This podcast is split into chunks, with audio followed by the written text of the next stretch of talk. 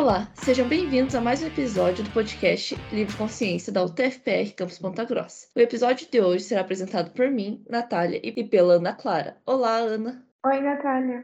Em comemoração aos 30 anos do nosso campus, hoje teremos como convidados os professores Abel Azevedo, que é diretor do campus, e o Felipe Mesadri, que é o atual secretário de licenciatura e bacharelado. Com eles, daremos início a uma série de episódios que irão contar um pouco mais sobre a história nesses 30 anos, com diferentes temas e convidados, sendo o episódio lançado por mês em parceria com a Ascom, que é a assessoria de comunicação do campus Ponta Grossa, representada pela Kelly Francisco Florencio. E para começar o nosso bate-papo, pessoal, vocês poderiam se apresentar aos nossos ouvintes? Bom dia, Natália. Bom dia, Ana Clara. Bom dia, Felipe. Bom dia, Kelly. Eu sou o professor Abel Dionísio Azeredo, sou professor do Departamento de Física do campus desde 2011 e atualmente estou na função de diretor-geral do campus Ponta Grossa. Tenho duas formações, a primeira na área de física, razão pela qual eu ingressei na universidade, né, por isso que eu faço parte do departamento acadêmico de física, e uma segunda formação na área de direito. E por causa dessa segunda formação, eu atuo no mestrado profissional em administração pública em rede nacional, o Profiap. Olá, professor Abel, Ana, Natália. Vou falar um pouco da trajetória aqui, eu falar que eu sou com orgulho piada de Ponta Grossa e cria do campus, né? sou formado aí em automação no campus, né? Trabalhei aí como estagiário, isso desde 2007, né? Então, desde aquela trajetória, desde esse início, fiz uma trajetória aí dentro da, do campus e também na, no TFPR Curitiba. Então, de, desde essa época eu não saí mais, né? Então, possivelmente eu vou ficar os próximos 30 anos aí também, até me aposentar, se Deus quiser. Bom dia, meninas, Ana, Natália. Bom dia, professor Felipe, professora Bel. Bom, eu me chamo Kelly, é, sou jornalista de formação, servidora da instituição já desde 2014. Junto com a UTF também faço aniversário agora esse ano, de nove anos aqui na instituição. Trabalhei durante grande tempo na graduação e recentemente assumi a assessoria de comunicação aqui do campus. Sejam todos muito bem-vindos ao nosso podcast.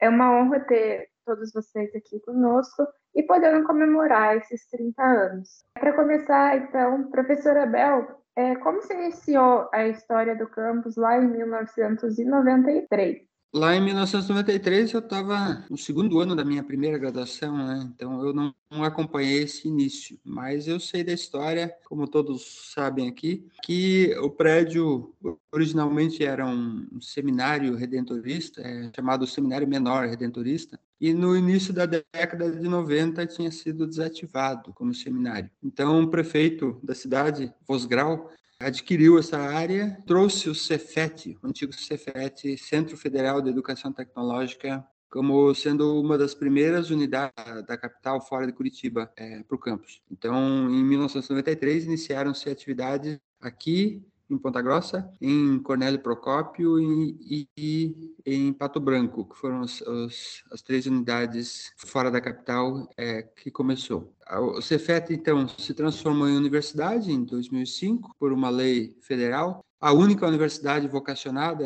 do Brasil, né? ou seja, a única universidade tecnológica. A LDB permite universidades é, vocacionadas, ou seja, por área. A única que nós temos é a UTFPR. E a UTFPR cresceu, né? hoje está presente em 13 campi na capital e no interior do estado. E aqui é, é, é visível né, o crescimento do campus. Inicialmente, com o Cefet, tínhamos apenas cursos técnicos. Depois, quando virou universidade, começaram dois cursos de graduação. Hoje nós temos 10 cursos de graduação, entre engenharias, é, uma licenciatura, um bacharelado, três tecnologias e mais dez programas de pós-graduação é, a nível estrito senso, né, ou seja, mestrado e doutorado. Além, é claro, né, da, das ampliações da estrutura física. Quando iniciou as atividades aqui, o Cefet havia disponível apenas o que hoje a gente chama de bloco A e bloco C. Hoje nós temos todas essas, essas construções para abrigarem esses cursos.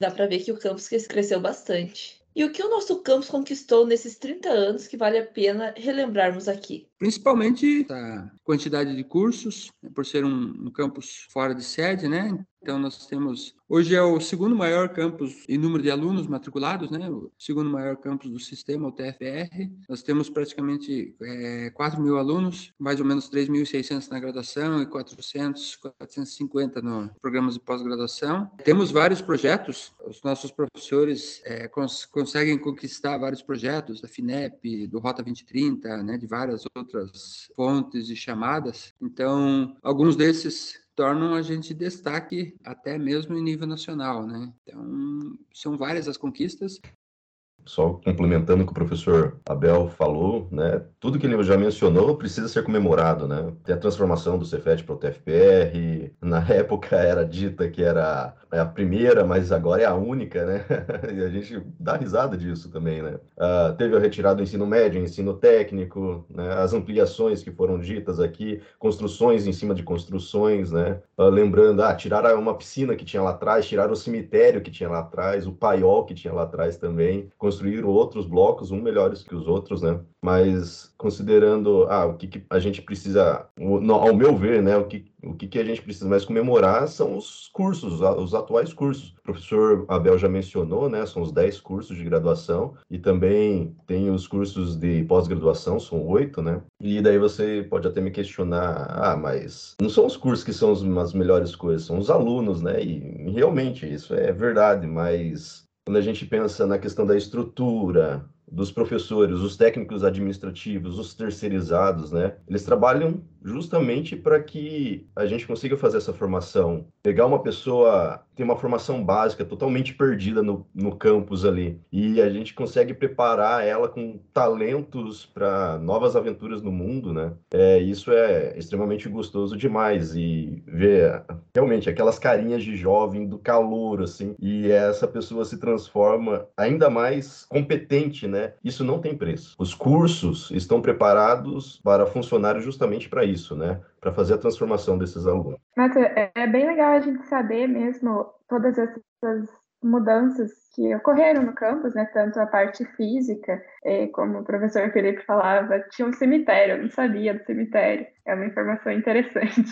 E também as, as mudanças Sim. acadêmicas, conquistas que, que, a gente foi tendo, né? E quais são os planos para o futuro do campus? Olha, a gente tem que sempre pensar em melhorias, né? Eu acho que faz parte da nossa vocação, né? Sempre pensar em progredir, em melhorar, em ampliar. Então, essa, essa é a nossa perspectiva. No PDI, a gente conseguiu inserir a previsão de alguns cursos Talvez alguns não se realizem, mas a gente vai trabalhar para que é, alguns possam ser colocados em prática, de repente haja até alguma revisão, uma modificação, ou seja, a gente tem a, a intenção de, de melhorar sempre, né? ou seja, aumentar o número de alunos, é, agora a UTFPR passa a ter novamente o vestibular como forma de ingresso, é uma maneira também de tornar mais visível na própria cidade né, o campus, muitas pessoas da própria cidade aqui, muitos potagrossenses, às vezes ainda se referiam ao TFPR como sendo Cefet, porque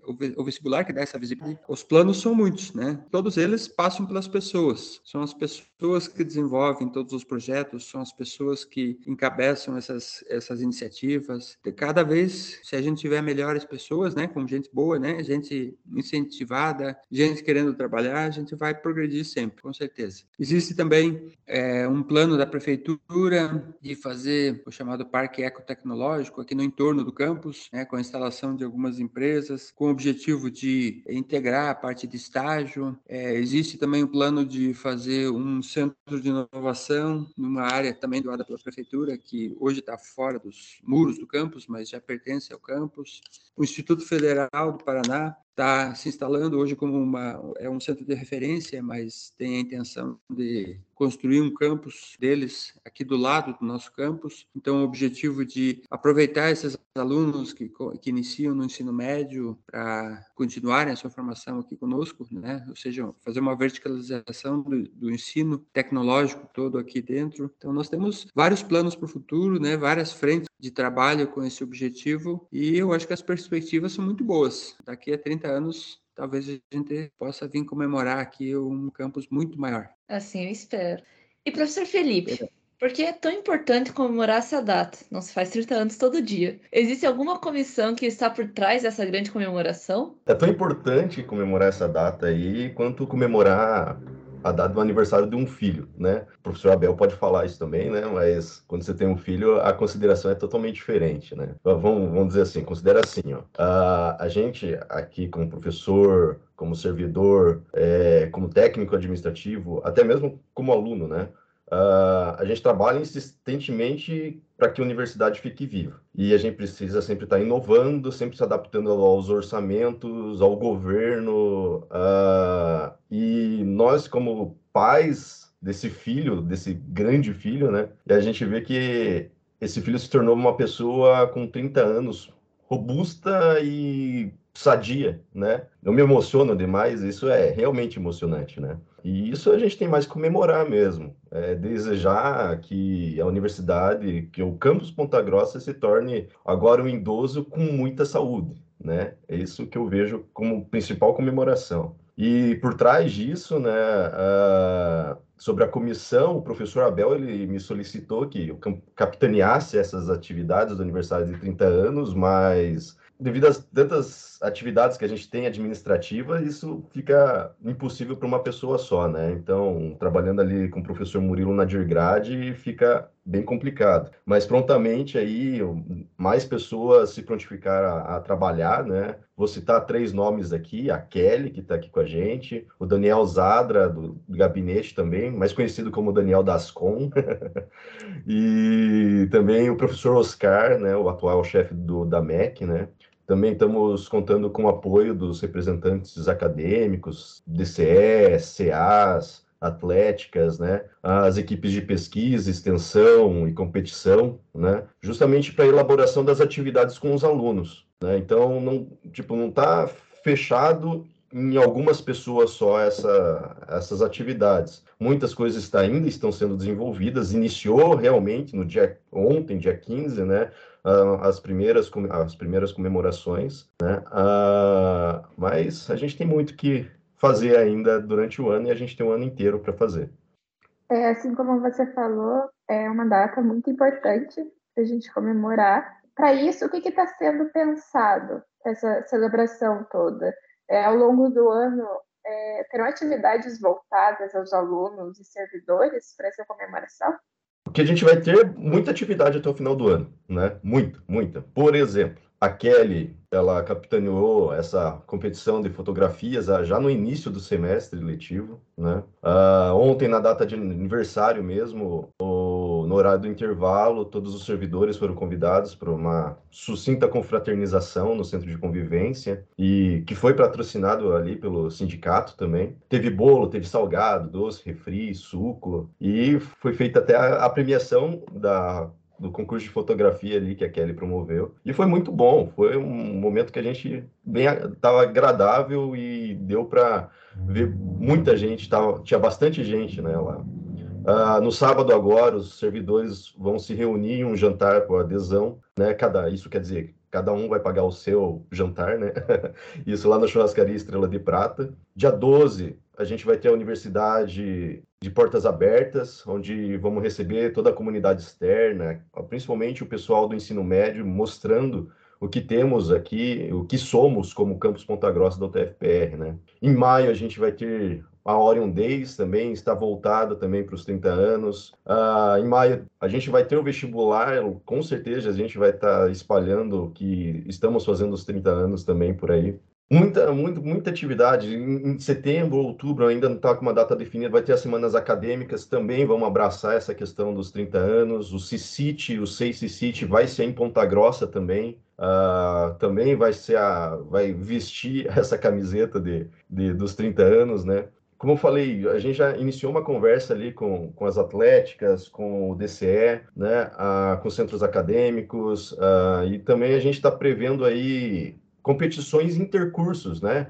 Futsal, vôlei, futebol de campo, society, natação, xadrez, e justamente para fazer essa interação com os alunos dentro do campus, né? Não tem data definida ainda, né? Mas com certeza vai sair. Ah, já lanço a ideia aqui também de fazer, sei lá, jogos mais divertidos, ah, não que os outros não sejam, né? Mas queimada, por exemplo, tem gente que gosta de jogo de tabuleiro, caça ao tesouro, né? Vamos estender uma tirolesa ali, um esquibunda, por que não, né? Coisas bem divertidas aí, sadia, que dá para fazer dentro do campus, mas claro que o, se o nosso senhor diretor, professor Abel, der a permissão, né? Realmente, quem tiver novas ideias aí, chame os centros acadêmicos, os DCEs e atléticas, para que venham trazer essas ideias para mim e a gente tentar executar todas essas atividades durante o ano. Todas as atividades institucionais né, é, previstas serão remetidas aos 30 anos do campus. Achei muito legal essas, essas ideias que você falou. Acredito que faz um bom tempo também que o pessoal da faculdade, os alunos, não jogam uma queimada.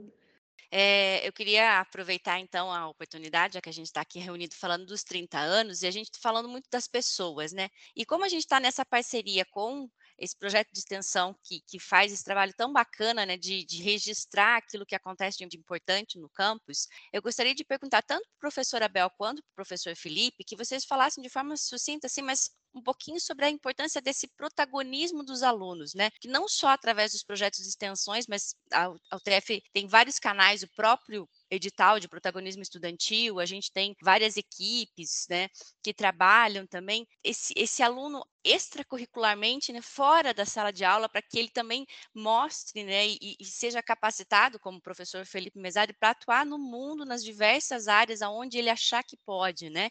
Então, qual que é a importância disso, dessa atuação do estudante nesse momento que a gente está falando aí de 30 anos, que é um momento de celebração para o nosso campus?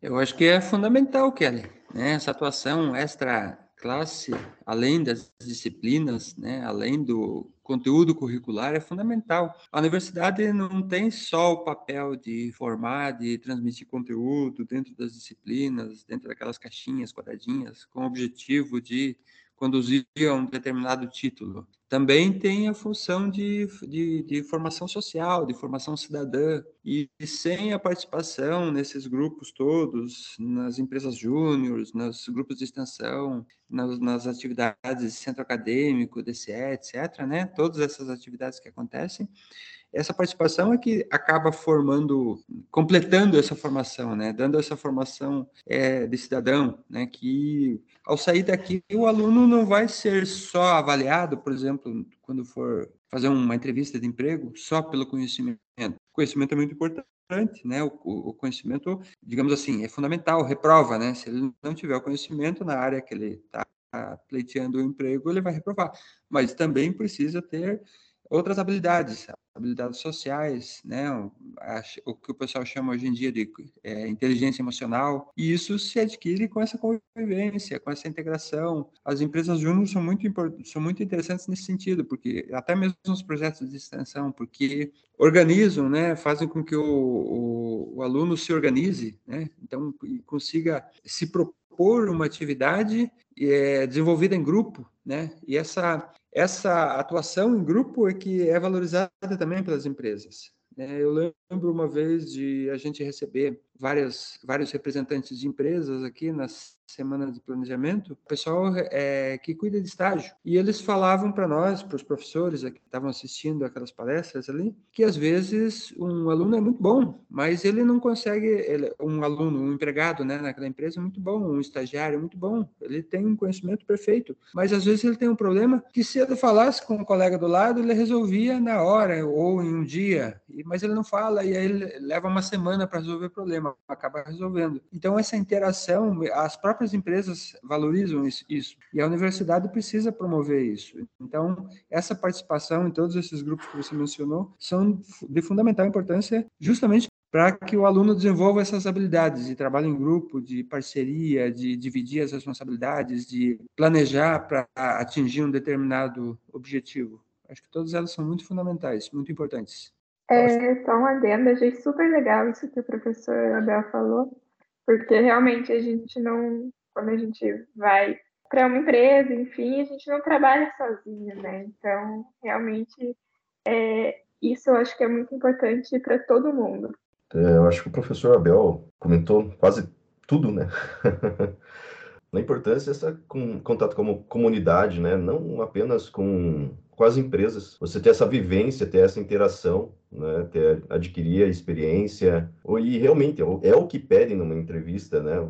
Ah, você tem experiência naquilo, naquilo. Ah, você... O aluno ele pode falar, não, pô, eu fui capitão de um time, eu fui, eu participei de um podcast, né? Ah, isso aí é, faz total diferença quando você vai fazendo uma entrevista. Realmente sair da sala de aula, da caixinha da sala de aula que eu, como o professor Abel falou, tentar fazer com que os alunos tenham uma formação não apenas como um cidadão, como um, um, um profissional, mas sair como talento, né? É, a formação é um talento, né? Então, mas isso com ética, pensando em sociedade, esse é o, é o diferencial de estar tá trabalhando, com extensão. Dá mais atenção para os alunos, né? Pensando até mesmo na saúde mental, né? E qualidade de vida. Isso aí é, é, a gente pensa que da mesma forma que estar atrás de um computador trabalhando o dia inteiro é estressante, dentro de sala de aula, ficando ali, ouvindo o professor também é estressante. E a gente tem que promover essas atividades.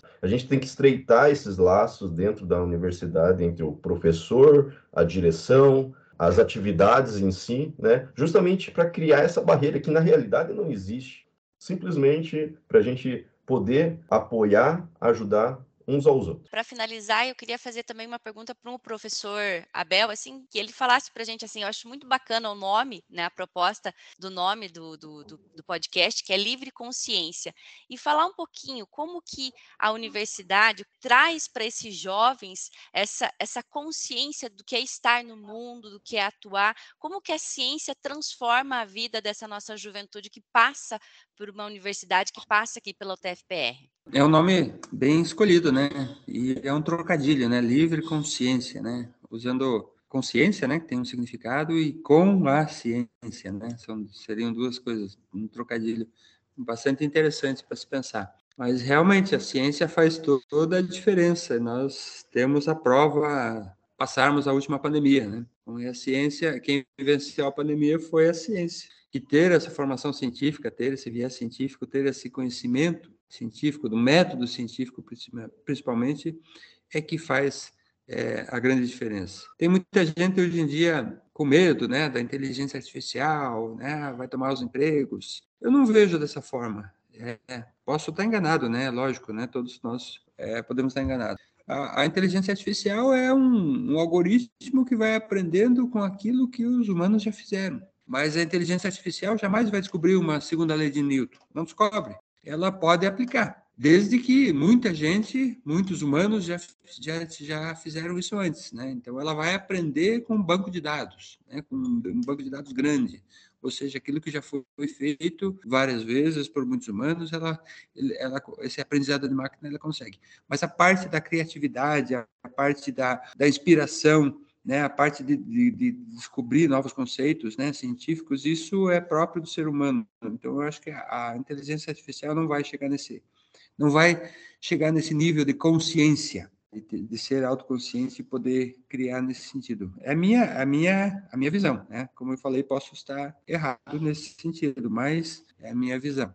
Então, a ciência faz toda a diferença, né? Ter essa formação científica ter, fazer um curso assim com esse viés científico, aprender o que, que é o método científico, para a gente poder verificar, né? Ó, tal coisa, de repente tem um autor falando sobre uma teoria qualquer, né? Mas saber, ter essa, essa noção, esse critério, passou pelo método científico, foi experimentado, né? Foi validado, ou é só uma hipótese, só uma teoria que na, na, na, primeira falha tem que ser jogada fora, né? Então ter essa noção, ter essa consciência de que a ciência é importante faz toda a diferença. E a ciência é o que nós, é o que tem vencido as nossas dificuldades, né? Como humanidade, falando como humanidade, né? Como um todo. A prova está na, na pandemia que a gente conseguiu atravessar, graças a Deus. Então, chegamos ao final da entrevista com os professores Abel e Felipe e a assessora Kelly. Muito obrigada pela participação e disponibilidade de participar desse episódio, pessoal. Esperamos que esse ano seja um ano repleto de conquistas para o nosso campus. Mas para encerrar a nossa conversa, então, quais são suas considerações finais? Bom, meninas, eu queria só agradecer essa parceria. Espero que seja uma parceria de muito sucesso, né? E que a gente consiga retratar de uma forma simples, mas muito carinhosa e muito humana, que eu acho que é essa a nossa proposta, esses 30 anos do campus e contar aí boas e belas histórias desse, dessa nossa universidade, que eu acho que a gente tem tanto carinho, né? E que é um lugar aí de, de fomento tanto da ciência quanto da educação. Muito obrigada. Eu vou agradecer aí, então, pela oportunidade, né? Já é a segunda vez que eu participo e só tenho que parabenizar o trabalho de vocês, né? Uh, aos alunos, vou dizer, venham, participem, deem ideias para o aniversário de 30 anos do Campus Ponta Grossa. Precisamos comemorar esse aniversário junto. Uh, e aos demais aí que estão ouvindo, é, vamos mostrar aí para Ponta Grossa que temos um campus de 30 anos e que é uma universidade top demais, né? É, eu também quero agradecer essa oportunidade. Eu acho uma iniciativa muito importante. A gente precisa falar sobre nós, falar sobre nossos, nossos cursos, sobre o nosso campus, sobre a nossa universidade. A gente precisa. As pessoas têm curiosidade e precisam entender, né, o que que a gente faz aqui, o que que a gente quem a gente forma aqui. Né? Então, falar sobre nós, falar sobre a nossa história, contar sobre quais são os nossos planos, eu acho que é muito importante. Compartilhar né, esses, esses planos, esses pensamentos com todos é muito importante. Parabéns por essa iniciativa, por esse, por esse projeto e sucesso a todos nós. Obrigado. Bom, então estamos encerrando o episódio de hoje do Livre Consciência. É o primeiro da nossa parceria com a Ascom. Lembramos que os episódios estarão disponíveis em nossa página no Spotify, Deezer e Apple Podcast. E também vocês conseguem nos acompanhar através do nosso Instagram, arroba Livre, Consciência. Até mais!